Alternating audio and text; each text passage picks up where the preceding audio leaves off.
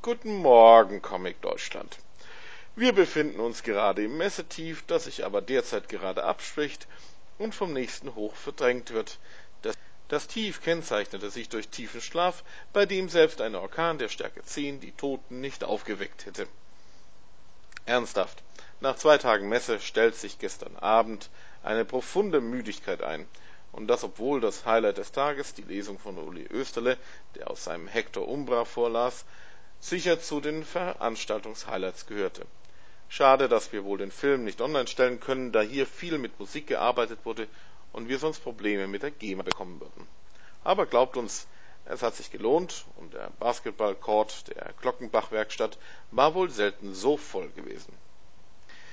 Wir konnten sechs neue Filme online stellen, die wir gestern im Laufe des Tages gerendert haben. Insgesamt ist über ein Gigabyte an Material online gegangen und wir werden auch noch einige Fotos online stellen in den kommenden Stunden.